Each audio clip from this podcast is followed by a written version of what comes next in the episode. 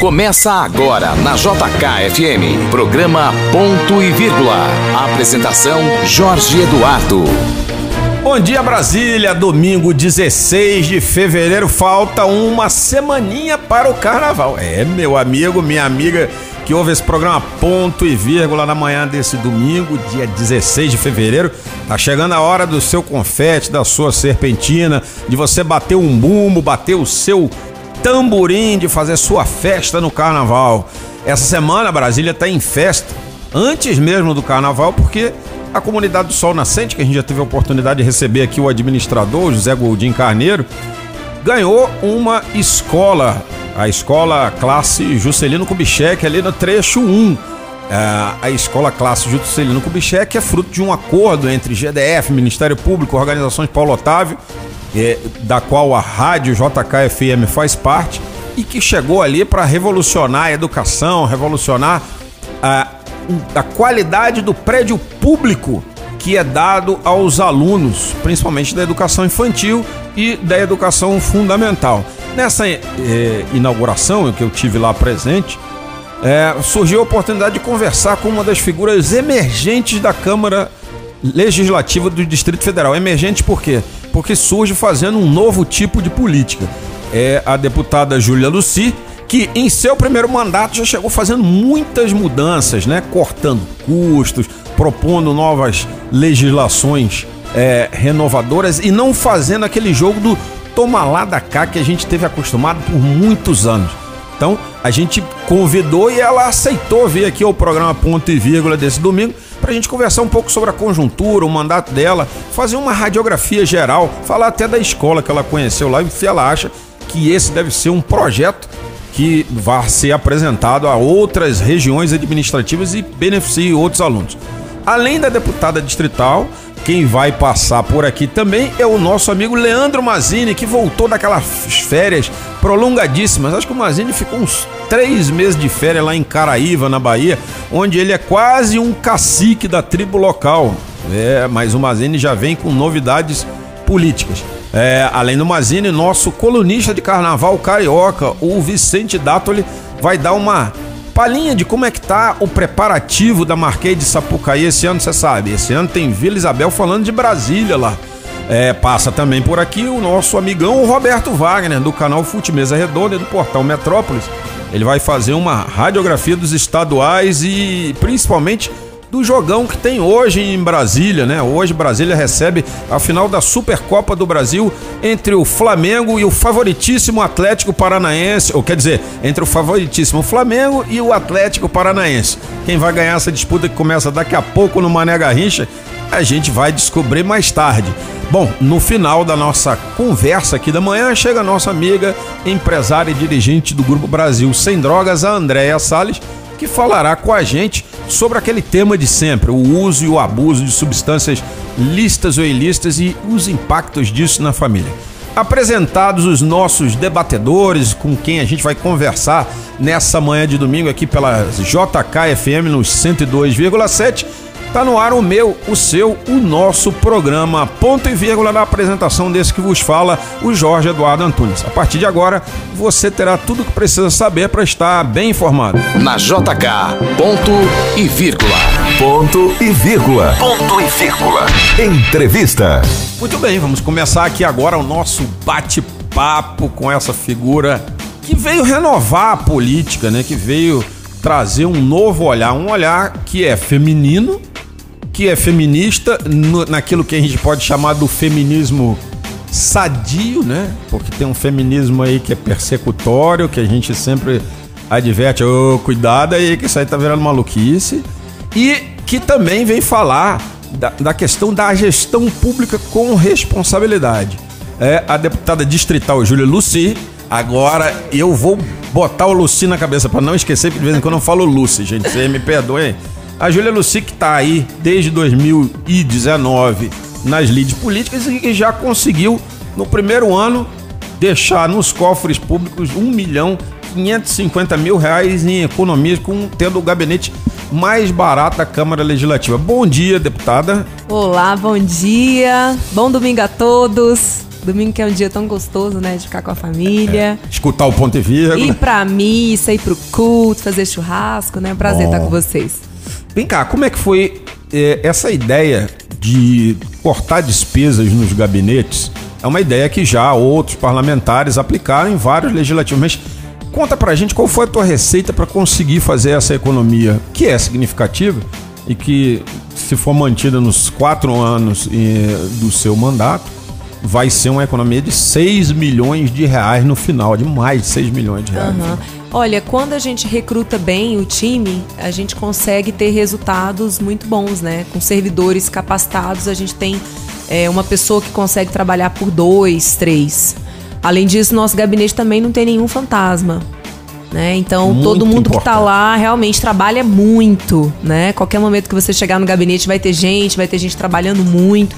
Há pessoas também trabalhando em campo. Então, nós colocamos as técnicas mais modernas de gestão de pessoas. A gente utiliza bastante tecnologia também no nosso mandato. Então, é possível trabalhar, trabalhar muito, entregar muito resultado utilizando menos recursos públicos, né? É a defesa por uma máquina pública mais eficiente. Você preencheu todas as vagas ou você deixou uma cota contingenciada de vagas? Vamos analisar aqui se eu preciso isso mesmo no mandato ou não. Sim, eu já tive momentos que eu deixei uma gordura para queimar. Agora, por exemplo, eu não tenho. Mas o, o mandato ele é muito dinâmico, né? uhum. né?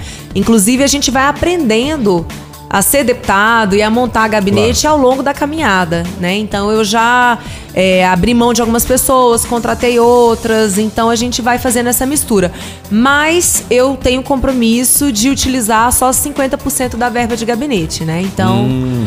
geralmente eu uso menos do que isso. E outra coisa que eu achei interessante é que você não usa alguns penduricalhos que são muito caros para o contribuinte, como a verba indenizatória e a cota postal. A gente ainda falar de cota postal no século XXI é, é meio. É. Meio surreal, né? É, tem a cota postal, tem a cota de Xerox também, que. Xerox? É, eu, eu não uso nada, né? A própria verba indenizatória também. Então, a gente consegue ter um mandato que, que não utiliza dessas verbas, né? Mesmo porque a forma de utilização eu questiono bastante a transparência, a prestação de contas. Então, exatamente para não correr risco de ter qualquer tipo de desconfiança, a gente também não usa. Ou seja, você tem um. Porque, pelo que a gente entende, você tem um mecanismo racional com a utilização apenas da metade da verba para contratação de assessores e também tem um mecanismo de não. Uma, e uma disposição de não investir em determinados, vamos chamar entre aspas, direitos que um parlamentar tinha, mas que oneram o cidadão de Brasília, não é isso? Sim, com certeza. E eu não sou a única, tá? Eu acredito que já haja mais seis deputados que não utilizem a verba indenizatória. Então a gente observa que é um movimento que está tomando força na Câmara. A Câmara que dispõe de um orçamento muito grande, eu acredito que ele poderia ser bem menor. Inclusive, no ano passado, a Câmara devolveu dinheiro para os cofres públicos. Então a gente pode já efetivamente entregar, né, para poder ser investido para saúde, segurança, educação. Então, mais do que defender, a gente tem que mostrar na prática que é possível. Uma coisa que a gente tem observado nessa nova gestão, né, tanto do governo do Distrito Federal, quanto na gestão, é, na verdade, nos deputados que assumiram o mandato no começo de 2019, é que a relação entre os dois poderes começou a ser republicana. Algo que quem pega a história das relações no Distrito Federal pode botar uma vírgula. Quando a gente fala começou a ser republicana, é porque antigamente só a oposição não era aquinhoada, mas hoje você vê parlamentares com outro tipo de avaliação de como deve ser a relação com o governo.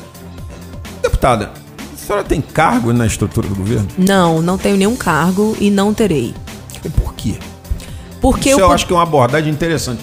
E tem um monte de deputado que adoram cargo na estrutura do governo. É, eu, o, o parlamentar, ele, a principal função dele hoje é a fiscalizatória, né? Se, não é fazer lei mais.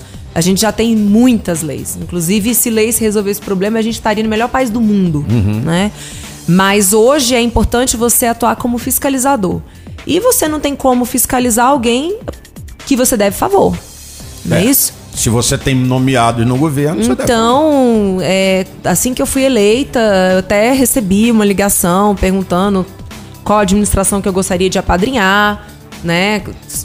volta, vira e mexe também, pergunta se eu quero ter algum cargo, mas a nossa posição vai ser sempre a de independência em relação ao Poder Executivo. Então, portanto, a gente não tem nenhuma indicação.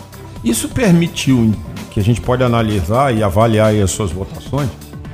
A senhora, a senhora fez uma linha de corte em que projetos em que a senhora avalia que são importantes para o governo, a senhora vota com o governo. Isso. Mas isso não lhe fez uma apoiadora cega e, e, e, e quanto mais do governo, e sim alguém que apoia pontualmente. Se o governo tem razão, sim, se não tem razão, não. Isso. É, é, o que lhe garantiu mais ainda foi essa independência de não ter cargos, ou isso já ia ser uma marca do seu mandato? Ah, isso era um compromisso que a gente fez ao longo da campanha. Na realidade, eu estou na Câmara para representar meu eleitor, né, e para representar os cidadãos do DEF que querem ver uma política independente, uma política transparente. Mas o fato de não ter cargo realmente me possibilita, né? Então ninguém pode me ameaçar, ninguém vai me pressionar para votar de uma forma ou de outra, ameaçando demitir alguém que eu tenha indicado. Essa independência às vezes não acaba sendo meio, vamos dizer assim, não acaba ca causando um desgaste com seus pares, com seus colegas. Tem muito colega que acaba não resistindo à tentação, vamos dizer assim, indicando. E aí fica, ô Júlia, você é tão radical. Eu me lembro que quem escutava muito foi o, o hoje senador Regufe quando foi deputado distrital. Ele ouviu demais porque tinha uma conduta, às vezes, muito semelhante com a sua como parlamentar. Economia de gabinete e votação de acordo com a cabeça e o coração do parlamentar. É, ainda gera esse tipo de estranheza que gerava ou tá melhor o ambiente político lá dentro? Agora? Gera, com certeza gera, né? Mas eu não sou pressionada pelos meus colegas e eles já entenderam também, né? Mas que gera uma pressão, sim. Gera uma pressão. É, isso. Senhor deputado que fica olhando feio pro outro deputado que não entra na boquinha. Senhor deputado, senhor tem que abrir o olho que quem está olhando para o senhor aqui do lado de fora é o povo, a imprensa, a opinião pública. Não pode pressionar deputado, não pode ficar virando a cara, né? Porque tem muita coisa importante nessa cidade e o programa Ponto e Vírgula aqui pela JKFM 102,7 que está re recebendo hoje a deputada distrital Júlia Luci, é, ele faz questão de pontuar pontos importantes que os deputados muitas vezes fecham os olhos. Quer ver um? Distrito Federal, deputada, tem sido é, notabilizado por um tipo de crime que é absolutamente, é, vamos dizer assim, hediondo: o feminicídio.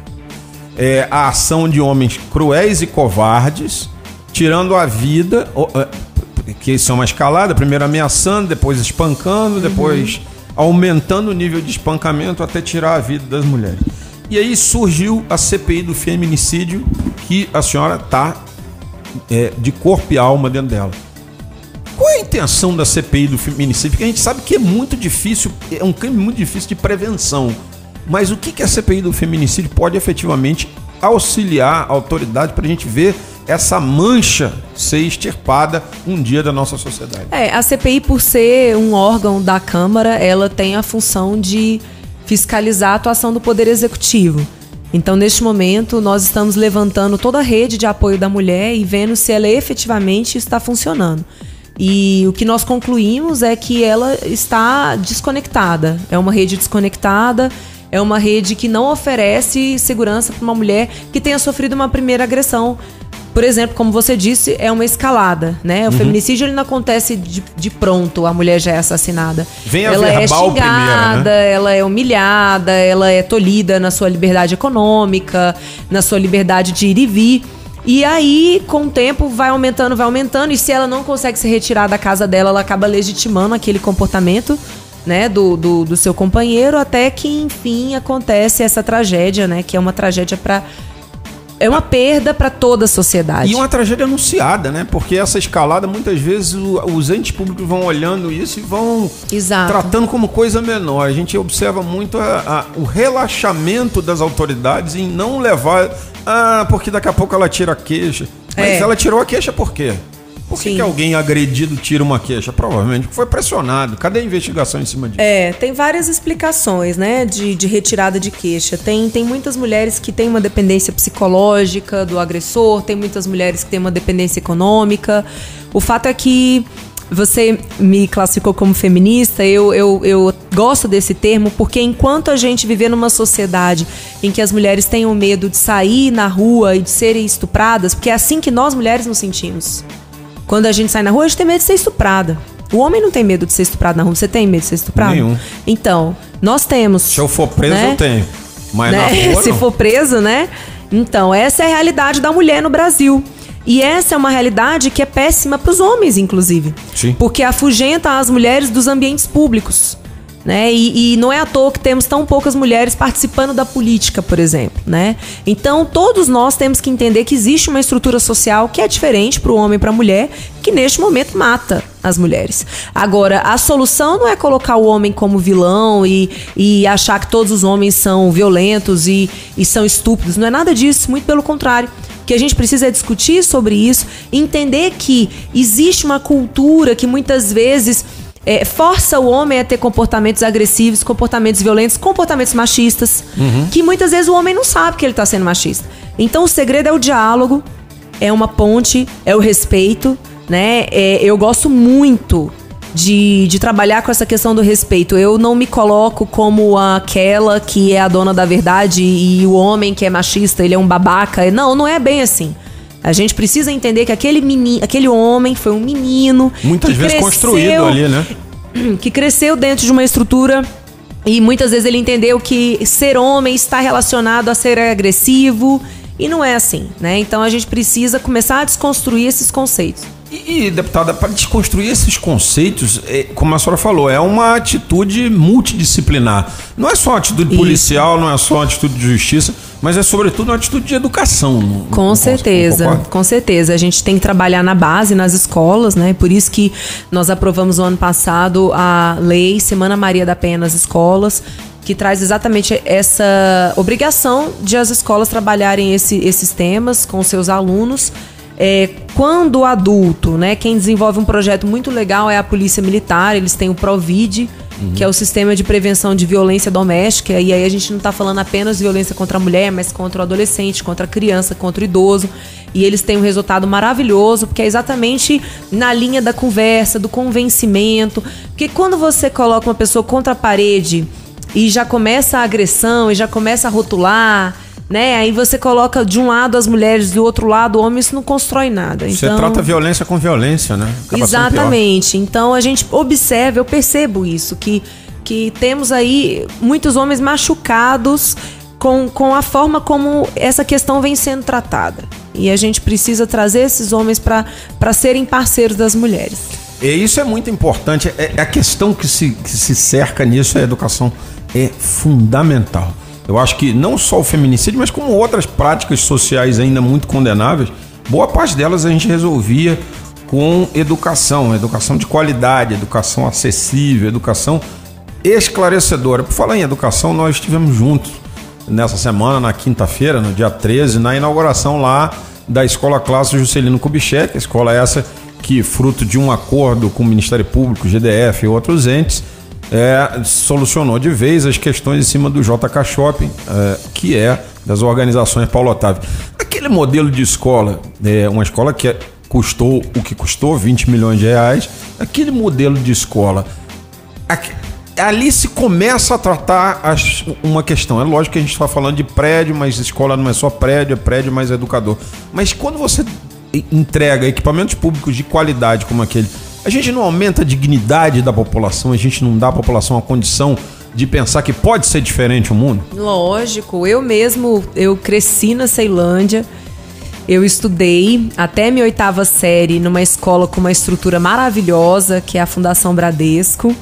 Então, eu, eu sou resultado né, de, de, de um investimento numa estrutura boa e, claro, professores bons também. Então, os alunos que chegam num lugar que é bonito, que é bem cuidado, aciado, divertido, colorido, ele, ele se desestimula a depredar aquele ambiente. Ele aprende a conviver com beleza. Beleza é importante, né? A gente tem que querer estar num ambiente bonito, porque o ser humano, é, a beleza faz muito bem, né? Então, uma criança que chega num ambiente que tá limpo, que tá colorido, ela tá muito mais aberta a aprender, ela se sente respeitada e, e isso se relacionam até com a capacidade de aprendizagem dela. Com então certeza. eu, por exemplo, sei muito bem o que que é isso porque eu tive essa oportunidade. Enquanto as outras crianças na Ceilândia estudaram em escolas caídas, sujas, mal iluminadas, é, é, é, mal cuidadas, não. Eu, eu estive numa escola com uma bela estrutura, eu tive acesso à aula de música, eu tive acesso à piscina, eu tive acesso à quadra de basquete, então, eu tive acesso a uma horta, então eu tive condições de desenvolver minhas habilidades bem mais do que uma criança que não tem acesso a tudo isso. Então, é um sonho verdadeiro. Pois é, esse tipo de equipamento que sirva de exemplo para que sejam colocados. O próprio secretário João Pedro Ferraz falou que ali é uma escola modelo. Aquele modelo deve ser estendido, a gente tem certeza, a outras unidades, é, a outras regiões administrativas aqui do DF, para dar dignidade, né, para entregar isso. E a senhora tem uma preocupação com a educação, porque uma das coisas que a gente viu que no seu mandato aí, a senhora já fez uma fiscalização, e isso é muito importante, deputado, sobre aquela questão da compra e direcionamento, direcionamento e, e sobrepreço na licitação da compra dos uniformes escolares. Como é que foi isso? É, a gente tem como principal função no mandato a fiscalização. Então a minha equipe ela é direcionada para isso. A gente já fez diversas representações no Tribunal de Contas, já ofereci denúncia para o Ministério Público, em outras ações também, no próprio Tribunal de Justiça. E nós observamos que essa licitação ela tinha alguns problemas, como por exemplo o lançamento da licitação até a entrega do material, a, a, a diferença entre os prazos era de apenas oito dias.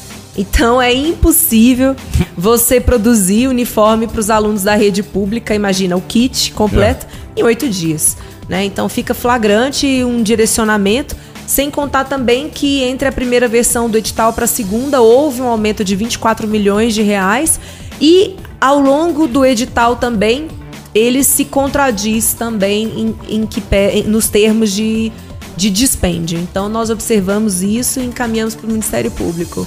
Em que pese a senhora fazer apoios pontuais ao governo em questões que são de interesse público, a senhora tem sido uma fiscal implacável. Saúde, por exemplo, a senhora fez denúncia no Tribunal de Contas sobre ponto de servidor e fez também uh, a questão do sobrepeso nas compras de cadeira de roda pelo Instituto de Gestão Estratégica de Saúde. Isso aí é, é, é como a senhora falou, uma das atividades parlamentares, lançar lupa sobre o que está errado, né? Exatamente. E, e, e, como é que foi? Como é que a senhora encontrou isso? Como é que a sua equipe de gabinete, porque eu sei que um parlamentar ele não é, e saiba você que parlamentar não é super-homem, parlamentar precisa da equipe do gabinete para encontrar isso. Você que fica aí falando bobagem, chamando o servidor público de parasita, dizendo que empregada não tem que ir para Disney. É, porque eu não conheço empregada nenhuma que foi a Disney. Outro dia estávamos numa mesa, inclusive, de bar, em que a gente conversou e a única pessoa que a gente conhecia, assim, de, de, de classe social cujo rendimento é bem baixo, que tinha ido à Disney, era uma faxineira do Senado, né? É, isso, pessoas que conheciam mais de 5 mil pessoas, né? Então, assim, nem sempre é, acreditar que é empregada que vai à Disney, empregado vai à Disney, meu amigo. Tem cara aí que tá não é essa, não é essa lupa que tem que ser lançada, não é a lupa em cima da bobagem que fala o homem público, não é a lupa que em cima da, da irregularidade que tem que ser feita? Com certeza, todos nós temos que estar atentos. Inclusive, eu fiz uma nota de repúdio ontem sobre as declarações né, do, do, do ministro Paulo Guedes. É lamentável, ele perdeu a oportunidade de, de ter ficado calado, né? Não precisava falar uma coisa daquela para exemplificar é, o prejuízo de a gente ter um dólar baixo. Então, ele tinha uma série de argumentos para ilustrar o argumento dele, a posição dele, mas enfim. Mas lamentável. é um argumento que tá, mostra o que está dentro dele, né? É, exatamente. E ele se retratou, né? Mas as palavras, uma vez que você solta, você não consegue trazer de volta, né? Agora. A gente estava falando é, da lupa em cima do, da saúde. Foi a lupa em cima das cadeiras de roda, do ponto de servidores do contrato lá da, do GDF com a Sanoli para investir para fornecimento também, de alimentação. Também entrei com uma representação em relação às compras de longarinas que são umas cadeiras, né, também para o IGES. E, e, e, vou apresentar uma na semana que vem. Bombástica. Então vamos falar Mas, dela logo. Não, não vamos não. Na hora Não, certa vamos a sim, gente vai sim. falar, não, não, porque eu ainda tô, sim. ainda tô construindo a materialidade da denúncia, ainda não É. tá na hora não. É, é verdade. Mas eu tenho, eu tenho pessoal especializado nisso, né? Os contratos eles estão disponíveis na internet. A- a- o nosso trabalho é fazer um cruzamento dos dados e ter um olhar focado para isso. Pois é, é isso que parlamentar tem que fazer, gente. E Parlamentar, por isso que ele tem que trabalhar. E uma coisa engraçada é que a gente, a gente eh, vê que o seu trabalho é intenso. Eu olhei a sua agenda, só tem agenda de segunda a sexta. Eu só trabalho sexta-feira, inclusive. É uma raridade Não é de segunda a sexta. Não, mas eu falo de É segunda... de segunda a segunda É, praticamente. mas o- a gente sabe que no final de semana, muitas vezes, é visita base, é visita eleitorado tal. Isso aí tá certo. Mas a gente sabe que sexta-feira a Câmara Legislativa do Distrito Federal é uma farra. Né? Mas parece que seu gabinete, a senhora, não, não gosta muito dessa farra que existia lá, né? O negócio lá é apertado, né? É, a gente trabalha muito, intensamente, e quem segue a gente nas redes sociais vê isso também. É, é- e isso tem sido importante lá, porque tem hoje em dia colegas que mudaram um pouco essa abordagem das sextas-feiras. Né? Friday é muito legal, mas é dia de trabalhar, né, deputada? E, e- e o seu trabalho é muito intenso ali. A sua atividade parlamentar como um todo tem sido muito intensa. Senhora tem sido uma, ah, uma novata, né? Como se chama aqueles que chegam pela primeira vez, né? Mas com experiência de parlamentar antigo, né? Tem parlamentar que nunca trabalhou tanto assim como a senhora nesse mandato. É, são muitas cobranças, né? Muita, muita, muita gente pedindo e indicando os pontos de fiscalização. E, e o que é legal é que a senhora vai e faz essa fiscalização no sentido de contribuição, né? Não é aquela coisa, como, como não tem o toma lá da cá, não tem aquele efeito persecutório de, pô, vou perseguir aqui para surgir uma boquinha na administração para aquele meu agregado. Falta esse espírito público na maior parte dos parlamentares brasileiros como um todo, né? Como é que a senhora avalia a qualidade dos parlamentares brasileiros? Não, não vamos colocar só na Câmara Legislativa para não lhe criar e causar embaraço. Mas o parlamentar brasileiro, ele é preparado para a atividade dele? Olha, é, vou colocar a perspectiva do meu partido, né? Nosso partido, ele, ele só permite candidaturas de pessoas aprovadas num processo seletivo bem rigoroso. Exatamente porque a gente observa muitas vezes o parlamentar sem entender sobre as matérias que ele pode legislar, sem entender as competências dele. Então, o Partido Novo determina que, que para ser candidato, você tem que passar por um processo seletivo de quatro fases, inclusive. A gente faz prova de direito administrativo, constitucional, ciência política. A gente tem que fazer uma entrevista oral, a gente é colocado contra a parede, né, para ver se realmente a gente não entra em contradição. Tem a prova prática de rua também. Então eu acho que o resultado são pessoas preparadas. Eu acho que todo mundo acompanha os mandatários do novo, observa a qualidade. Deputados que conseguem ir para o debate, que conseguem expor seu ponto de vista sem ir para o lado pessoal, sem ofender aquele que, que pensa diferente. Afinal de contas, a democracia ela é isso. A gente precisa respeitar a di- a diversidade de opiniões. Então, pelo Partido Novo, nós temos mandatários e eu posso dizer também que eu me incluo nisso, né, de extrema qualidade e a profissionalização da atuação parlamentar é o destaque do nosso partido. Eu acho que está também despertando uma vontade dos outros partidos e cobrarem também isso dos seus representantes. É, o Novo tem uma proposta que não deixa de ser nova, né? Que é essa proposta da seleção dos candidatos. E o Novo apresentou muita gente que está dando resultado, né? O governador de Minas é um que, que- Foi uma surpresa aquela vitória, não foi?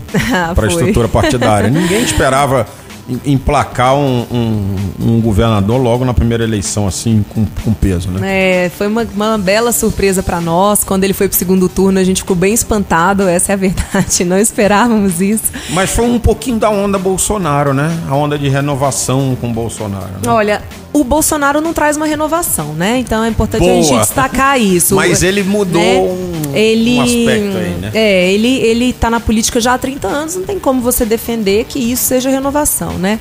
Mas o, o Zema, ele, no, no- na participação dele do debate, ele disse que quem votaria no Amoedo ou no Bolsonaro ah, era melhor votar no Zema. E aí o Zema conseguiu ir para o segundo turno.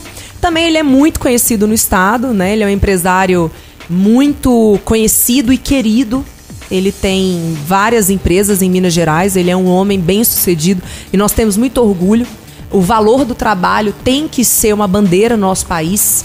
Né? O, o pacto de mediocridade, o apreço a, a, a, uma pobreza como se isso fosse um certificado de honestidade, está mais do que provado que não funciona. Né? Ser pobre não significa ser honesto, assim como ser rico não significa ser corrupto, são coisas bem diferentes. Então, no nosso partido, nós valorizamos o trabalho. Aquele que consegue trabalhar de uma forma honesta, enriquecer, é motivo de orgulho, é uma inspiração para nós. E o Zema, ele foi uma pessoa que cresceu com muito trabalho, com muita dedicação, então ele já era bastante conhecido em Minas Gerais. E no segundo turno ele foi eleito com mais de 70% dos votos. E ele está com uma aprovação também de quase 70%, apesar de ter pegado um estado absolutamente Caótico. quebrado, quebrado, um estado que foi sugado ao extremo e ele está conseguindo colocar nos trilhos exatamente porque não deve favor, exatamente porque tem uma gestão de qualidade, porque fez a racionalização da máquina e conta com o respeito dos mineiros. Então o Zema ele mostra o que é o novo na prática. O, a gente pode pensar que o novo vai vir com candidatos de novo, né? Esse, essa última eleição foi o Alexandre Guerra, para o governo do Distrito Federal. E um parlamentar que se destaca sempre é olhado pela estrutura partidária para ser ungido. Se por acaso as eleições fossem neste ano e houvesse um convite ou uma sondagem da presidência do partido para que a senhora assumisse a candidatura, toparia ou ia para a reeleição? Eu entrei na vida política porque eu me apaixonei pelo partido, pelas ideias do partido, a seriedade. E eu entrei para colaborar na disseminação dessa nova forma de fazer política. Então eu me coloco como uma soldado do partido. Eu não tenho apreço por uma carreira política minha. É, eu acho que a gente não tem que ter políticos profissionais, nós temos que ter servidores temporários na vida política. E é assim que eu me vejo, é assim que eu me coloco. Se o partido entender que o nome da Júlia é o melhor nome para disputa, com certeza eu encararia. Eu não tenho medo de desafio, inclusive adoraria é, ir para os debates majoritários, adoraria mostrar uma mulher atuante. É, esses debates são muito engraçados. Eu já, eu já fui é, organizador de debate de governador na última eleição e de senador quando você tem alguém com mais disposição para falar e provocar os outros, a coisa rende. E, e, ia ser legal, ia ser curioso. Mas assim, vê-la lá disputando uma eleição. Indo bem, bem, sendo bem transparente, eu acho que eu acabei de chegar na política, ainda tenho muito que mostrar, tenho muito que trabalhar, que colaborar, então eu, é, é bastante cedo. É, o partido também tem nomes excelentes né, para essa disputa. Inclusive, a gente precisa pensar em termos de grupo político. Então, neste momento, a minha preocupação é continuar fazendo o melhor trabalho de distrital possível. É, e, e, esse trabalho inclui desonerar um pouco as empresas. Tem duas revogações que a senhora conseguiu, foram muito interessantes.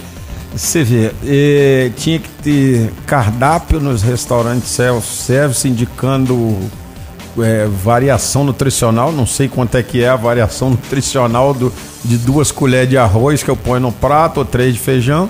E tinha uma lei aqui no DF que obrigava o cara a vender no bar e no restaurante camisinha. Isso. Sob pena de pagar uma multa de 500, 500 reais, né? Então, é, sendo que hoje as pessoas elas têm acesso à informação, elas acesso à camisinha é, nas farmácias, no posto de saúde. Então o empresário ele tem que ser livre para vender o que ele quiser vender. Até o se quiser vender camisinha. Até se quiser, é o que eu disse na sessão, né? Se for interessante, ele vai vender camisinha, ele vai vender outros itens também que, que compõem aí a vida sexual, mas a gente não tem que obrigar o empresário a vender determinados produtos. Isso foge do escopo do papel do Estado. Você não acha que muita gente começa a fazer do cidadão é, um tutelado pelo Estado o tempo inteiro? Com certeza. Alguém que precisa de uma babá, de um grande irmão porque não pode comprar camisinha, porque não pode. Com...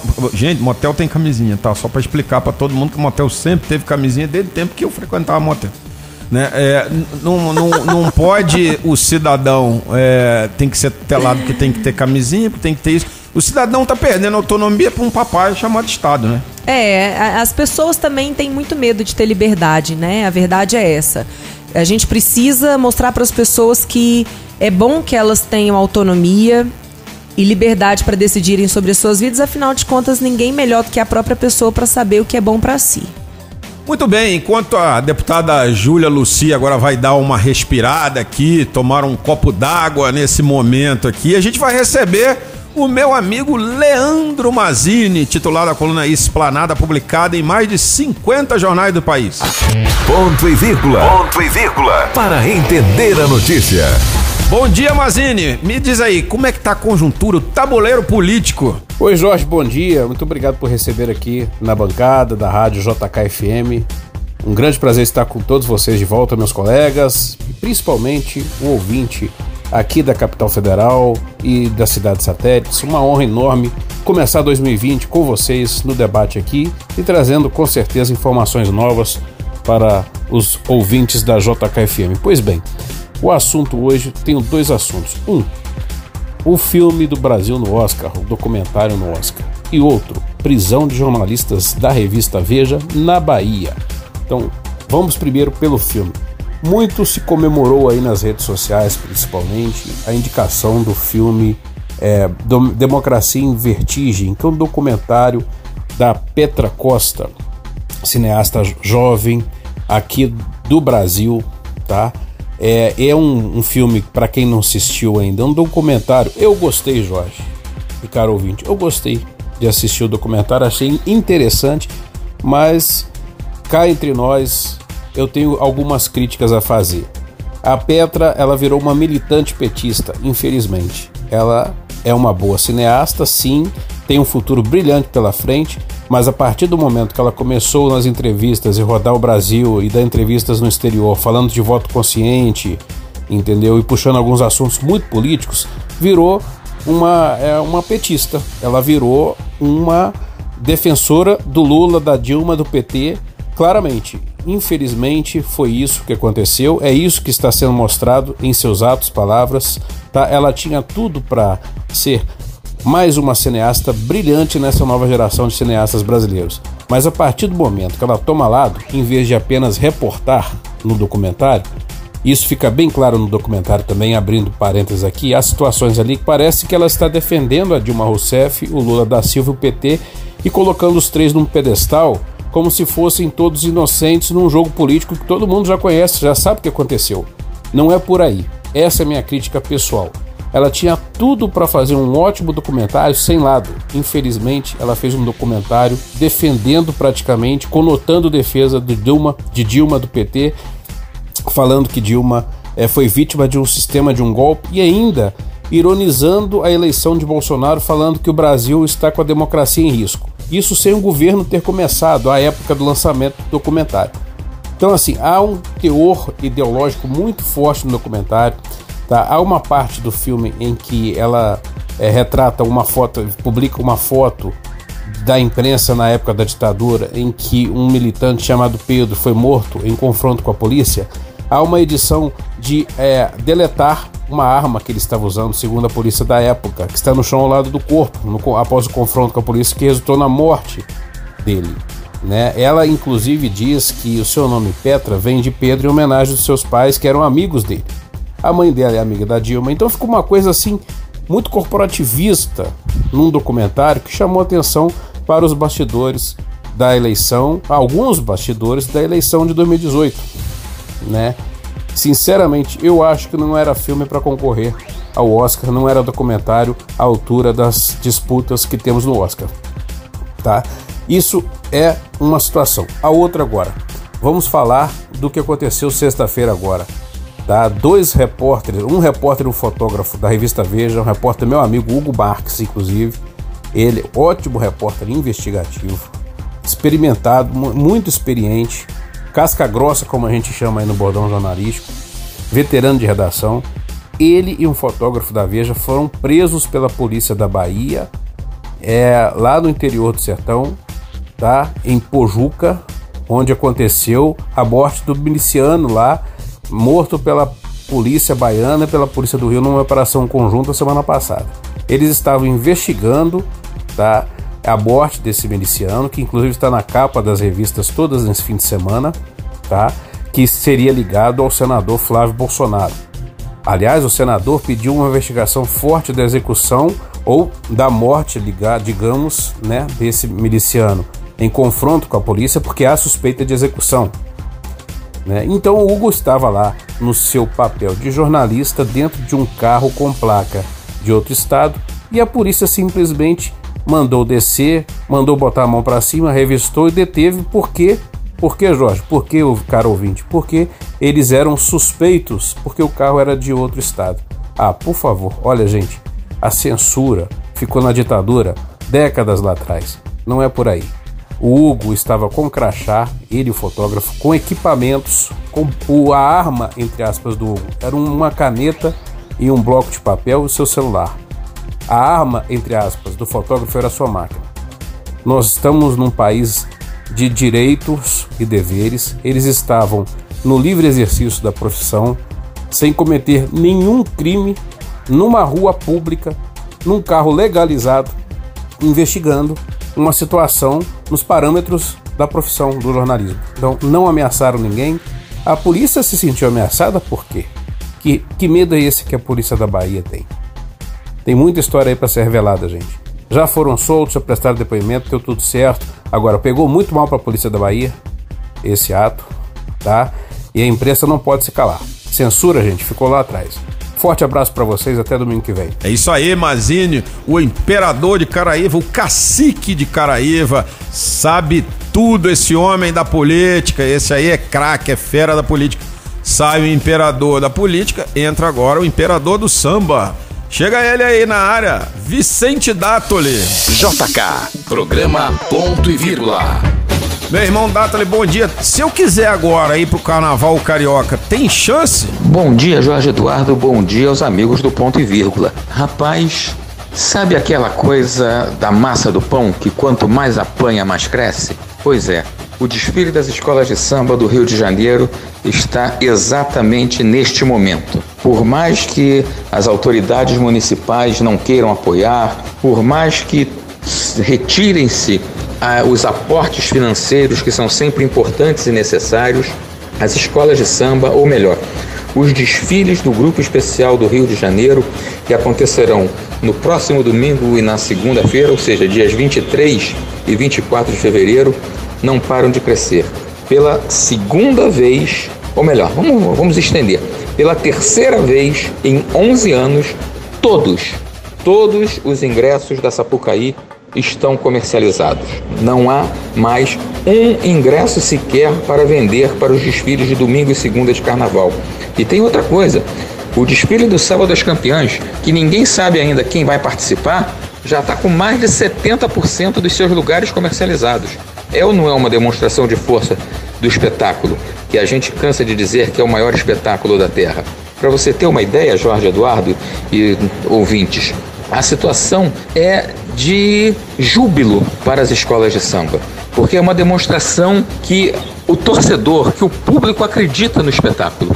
Repito, todos os ingressos comercializados, inclusive num prazo recorde frisas acabaram antes do meio de janeiro, os ingressos populares todos esgotados. É tal coisa. Quando as coisas são feitas com amor, e eu peço desculpas pela redundância do coisa, porque fica difícil buscar um exemplo, uma outra palavra nesse momento, a população confia. E é isso que o desfile das escolas de saúde do Rio está passando, está passando confiança para o público. Torcer agora para que toda essa confiança, toda essa expectativa seja bem vista nos desfiles, já, quem sabe, projetando para 2021 também. E aí, se tudo correr bem com apoio oficial, outra vez grandes espetáculos. Um abraço, Jorge, e domingo que vem a gente já fala diretamente de carnaval, hein? É, o mundo do samba tem, tem suas complicações, mas também tem sua maravilha. Afinal de contas, como falou o Dátoli, esse é o maior espetáculo da Terra. Bom, é, na sequência, quem chega aqui é meu irmão, amigo, camarada, o Roberto Wagner, do canal Fute Mesa Redonda, do portal Metrópolis. Na JK, ponto e vírgula. Tem rodada, tem. Hoje tem um jogão que é a, a Supercopa do Brasil. E aí, dá Flamengo ou dá Atlético? Bom dia, Robertinho. Muito bom dia, Jorge, aos amigos ouvintes da Rádio JKFM, os colegas de bancada. Mais uma vez um prazer estar aqui com vocês e hoje em especial, já que tem jogão aqui em Brasília às 11 horas da manhã, Flamengo e Atlético Paranaense se enfrentam naquele que vale o título da Supercopa do Brasil. Competição que a CBF resgata de um passado não muito recente e que premia muita grana o vencedor. Para você ter uma ideia, o campeão aqui em Brasília hoje recebe 5 milhões limpinhos da CBF e o vice 2 milhões de reais. Então, é um jogão que além do, além do troféu de campeão, vale também uma bolada engordar o caixa, coisa que todos os clubes do Brasil andam precisando, né, Jorge? Então, é isso. Daqui a pouco, 11 horas da manhã, o jogo, Flamengo Atlético Paranaense, ambos os rubro-negros chegaram a Brasília na quinta-feira ainda, fizeram dois treinamentos, um na sexta, outro no sábado. Já houve também aquele reconhecimento do gramado e hoje se enfrentam no estádio Mané Garrincha. Só passando algumas informações para o pessoal que for ao estádio vai ter alguns bloqueios ali perto do estádio, então o trânsito vai dar uma mudada, é bom ficar atento a isso, mas pelo menos um, uma expectativa legal que a gente tem, Jorge e amigos ouvintes, é que os portões não devem ter aquelas enormes filas, né? A organização da Arena, a Arena BSB promete colocar bastante informação, pessoal é, dando as instruções de onde entrar Vamos ver se isso acontece de fato, porque realmente jogos grandes no Mané Garrincha tem sempre aquela chatice de muita fila, pouca informação e eles prometem acabar com isso hoje. É, até ali sexta-feira, pouco mais de 30 mil ingressos tinham sido vendidos. Não vai ser casa cheia, muito por conta do preço dos ingressos, né? Para quem não sabe, a meia entrada mais barata para o jogo de hoje era 100 reais. Então um, um vacilo aí da organização, que é a CBF, mas de qualquer forma, um bom público no estádio Mané Garrincha, em torno de 30, 40 mil pessoas hoje no Mané Garrincha. Para não perder o costume, vamos lá dar um palpite aqui: Flamengo e Atlético Paranaense. Eu sou flamenguista, todos aqui já sabem, mas isso não influencia na minha decisão que eu vou tomar baseada nos fatos, Jorge e amigos ouvintes. O Atlético Paranaense, campeão da Copa do Brasil, por isso tem direito a disputar a Supercopa, se reformulou o elenco, perdeu muitos jogadores, entre eles o principal, que é o Bruno Guimarães, foi para o Lyon. E por conta desse motivo, eu acho que o Flamengo é franco favorito para ganhar o título. Manteve a base, vem com força máxima, alguns reforços já estão todos disponíveis para o técnico Jorge Jesus. Por isso eu acho que o Flamengo é favorito a ganhar esse título. 2 a 0 Flamengo, é o meu palpite. Depois podem me cobrar. Domingo, fala lá, o Robertinho falou e acertou. 2 a 0 Flamengo. Beleza, Jorge? Um grande abraço a você, aos ouvintes e vamos curtir o jogão em paz, com muita alegria. Grande abraço. Tá, esse foi o Roberto Wagner, Roberto Wagner, titular absoluto do nosso programa e também do Fute Mesa Redonda, canal Fute Mesa Redonda e do Portal Metrópolis.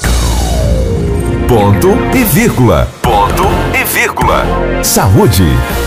E agora quem chega aqui para falar com a gente é a nossa amiga Andréia Sales. Andréia Sales, que é a dirigente do grupo Brasil Sem Drogas. Toda semana, você sabe, ela vem falar para a gente sobre o uso e o abuso de substâncias lícitas ou ilícitas. Se você tem uma dúvida nesse campo, você escreve para a gente. A carta de hoje vem de uma ouvinte de Ceilândia que mandou um e-mail para a conta da Andréa, o sales com dois L's, ponto arroba gmail.com. Você pode mandar para esse e-mail também ou pode mandar para o WhatsApp do programa 9333 4050.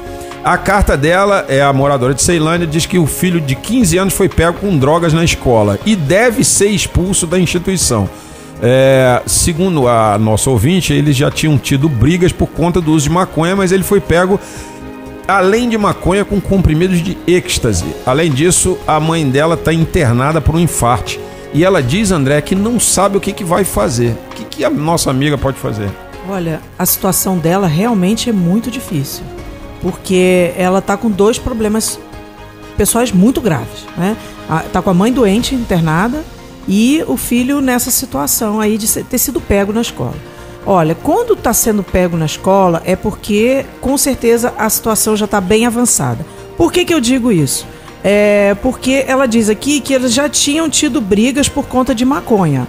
Ou seja, quando isso acontece, é porque se ele tem 15 anos, ele já está fumando essa maconha há bastante tempo E agora ele foi pego também com comprimidos de êxtase, ou seja, ele já está escalando para outras drogas. Isso acontece com uma certa frequência, porque a maconha ela é porta de entrada. É, normalmente o que, que acontece? É, o menino começa muito novo na maconha. É, em certas comunidades, ela fala que mora em Ceilândia, Ceilândia, sim, eu já tive casos de meninos com 9 anos de idade já fumando maconha, ou seja, se ele faz parte desse grupo que começou é, entre 9 e 10 anos de idade, por exemplo, ela já está 5 anos nisso. Então está fazendo uma escalada é, relativamente rápida para testar outras drogas. Quando eu faço testar, porque é o seguinte: tem muitos dependentes químicos que é, passam por várias drogas, vão testando para escolher a sua droga de adicção, a própria droga de adicção. É, é, eles chamam de. Os dependentes químicos entre eles chamam de decatleta. Que ele vai tentando várias e várias drogas até achar a droga que ele realmente gosta. Se ele está escalando para uma droga como êxtase, por exemplo, é uma droga que dispara o coração. É uma droga que pode levar ele a um infarte, por exemplo. É um menino de 15 anos que já tem um, um, um ritmo acelerado, né? Todo adolescente tem um ritmo normalmente acelerado. Imagina tomar um, uma droga dessa. Ele deve ter escalado para uma droga como essa, por quê? Porque a maconha deixa você mais lesado, a maconha deixa você mais devagar. Então o que, que acontece? Ele está escolhendo uma droga que acelere ele, porque ele provavelmente não está gostando de ficar lesado como a maconha permite que a pessoa fique. É, e essa escadinha é perigosíssima, né? André? É muito perigoso, porque o êxtase, ele mata de infarte. Ele, ele, ele desidrata a, a, é, é, a pessoa, ele leva a pessoa a uma situação de, de, de, do coração não aguentar mesmo. Então, o caso dela é muito grave.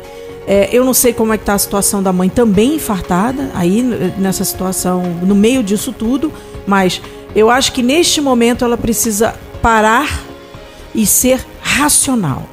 Então, primeiro de tudo, quem está precisando de assistência imediata? Óbvio, é a mãe dela, que está dentro de um hospital.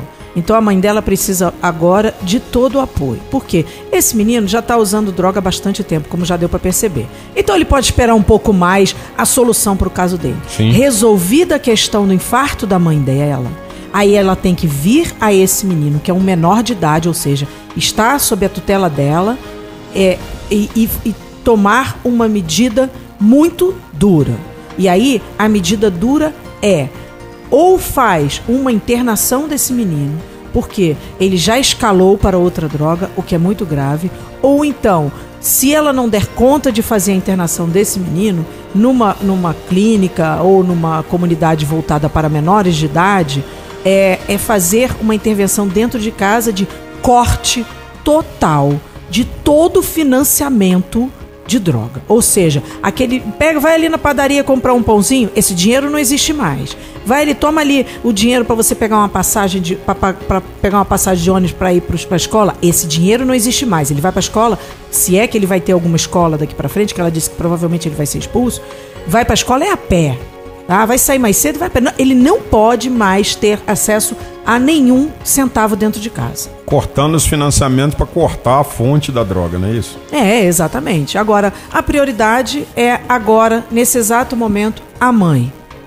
Então, olha, minha amiga, foca na sua mãe adoentada. Depois, seu filho, a doença dele vai durar muitos anos, infelizmente.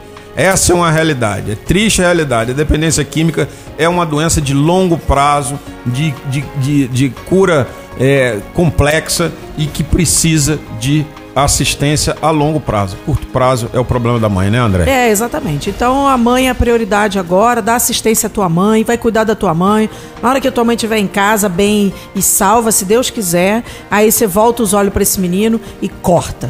Pois é, se você tem algum problema com drogas, com uso e abuso de substâncias lícitas ou ilícitas, você escreve aqui pro programa. O e-mail da Andréia, você já sabe, sales com dois L's, ponto Andréia, arroba gmail.com. E o WhatsApp do programa, o 9333 4050. Programa Ponto e Vírgula, JKFM. Drogas são um problema da nossa sociedade quase que insanável, né, deputado? É, a gente precisa mostrar para os meninos, para as meninas, as consequências de, de, se usar drogas, né? Porque quando o traficante chega para fazer a propaganda é a melhor possível, né?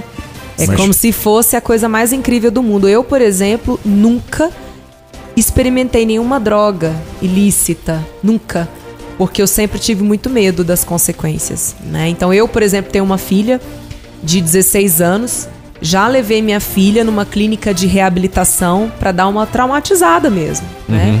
E na clínica havia meninos de 18 anos, 19 anos absolutamente transtornados pelo uso de maconha apenas, né? É. Então, é meu conselho para os pais, conversem bastante sobre esse tema. Eu converso com a minha filha desde que ela é muito pequenininha. Levei nessa clínica e eu acredito que ela tem condições de dizer não durante uma oferta de droga, né? Porque realmente a propaganda é a melhor possível. É, co- na faixa etária de 16 anos, é muito bom fazer essa visita nas clínicas, né? Quando é muito novo, eu nem aconselho, porque a, criança distorce um pouco a realidade. Mas nessa faixa de, eu digo, quando chega na adolescência firme, que é a partir dos 14 anos, fazer uma visita numa clínica e ver que é, a droga pode desenvolver uma doença como uma esquizofrenia, Exatamente. é, é, é- é muito bom olhar isso, porque uh, quando eu sempre digo que quando você vai vir, quando você vira um esquizofrênico, você nem sabe que vira um esquizofrênico. Isso. Só a família tua que vai ficar sabendo. Então é bom você ver no que você pode se tornar Isso. sem sequer ficar sabendo disso. Porque você vira esquizofrênico e nem você, e você não, Não sabe. tem consciência. É. Deputada, foi um prazer conversar com a senhora aqui no, no nosso programa Ponto e Vírgula. O microfone e o programa estão sempre abertos para Ah, sua eu- chegada aqui. Eu que agradeço, foi um super prazer estar aqui. Eu espero ser convidada novamente para tratar de diversos temas. Até porque a gente está pegando todo mundo que a gente sempre entrevista e uh, alguns meses depois fazendo um balanço do que está sendo feito, né? Ótimo. Foi muito bom a sua chegada, que a senhora trouxe aí um balanço do seu primeiro ano de atividade. Maravilha. E aproveitando que hoje é domingo, eu quero fazer um convite para as pessoas participarem conosco da audiência pública que nós vamos fazer sobre prevenção à gravidez na adolescência, que é outro tema que nós também temos que falar sobre ele. É seríssimo, o o DF tem índices bem alarmantes e nós estamos falando de uma questão de saúde pública. Então, nós teremos representantes de diversas áreas, Secretaria de Saúde, próprio Ministério da Família também, com a campanha que vem sendo aí é, bem polêmica, né? Mas é um tema extremamente importante. Fica o convite para vocês, segunda-feira, 19 horas, na sala de comissões da Câmara. Nós vamos falar sobre gravidez na adolescência. Ó, importantíssimo. Participe. O cidadão só pode cobrar o seu parlamentar na hora que o cidadão mostra a sua participação. Mostre sua cara. Diga ao seu parlamentar o que você quer dele. Essa é a sua parte. Não adianta votar e depois reclamar do político. Vá lá, vote e fiscalize, como a nossa deputada faz, todas as atividades dos políticos. É, é assim que a gente constrói uma grande cidadania. Como está tudo justo e perfeito de norte a sul dessa cidade, o programa Ponto e Vírgula de hoje vai ficando por aqui. Nos trabalhos técnicos, Tavinho, o nosso cliente da Indonésia, da Tailândia, o nosso recém-operado nesses países, onde ele tirou, segundo ele, um cálculo renal. Voltou muito melhor, graças a Deus, dessa sua aventura na Tailândia. Se você gostou do nosso programa que o Tavinho levou até você e perdeu algum pedaço, que eu ouvi ele todo na íntegra, ele vai estar amanhã aqui na Rádio JKFM, no site da JKFM, jkfm.com.br, na área de podcast. Você também confere esse podcast nos principais publicadores, inclusive no Spotify, aí no seu carro. Gostou? Volte sempre. Tchau, Brasília. Até semana que vem. Você ouviu programa Ponto e Vírgula. De volta próximo domingo, às 8 da manhã.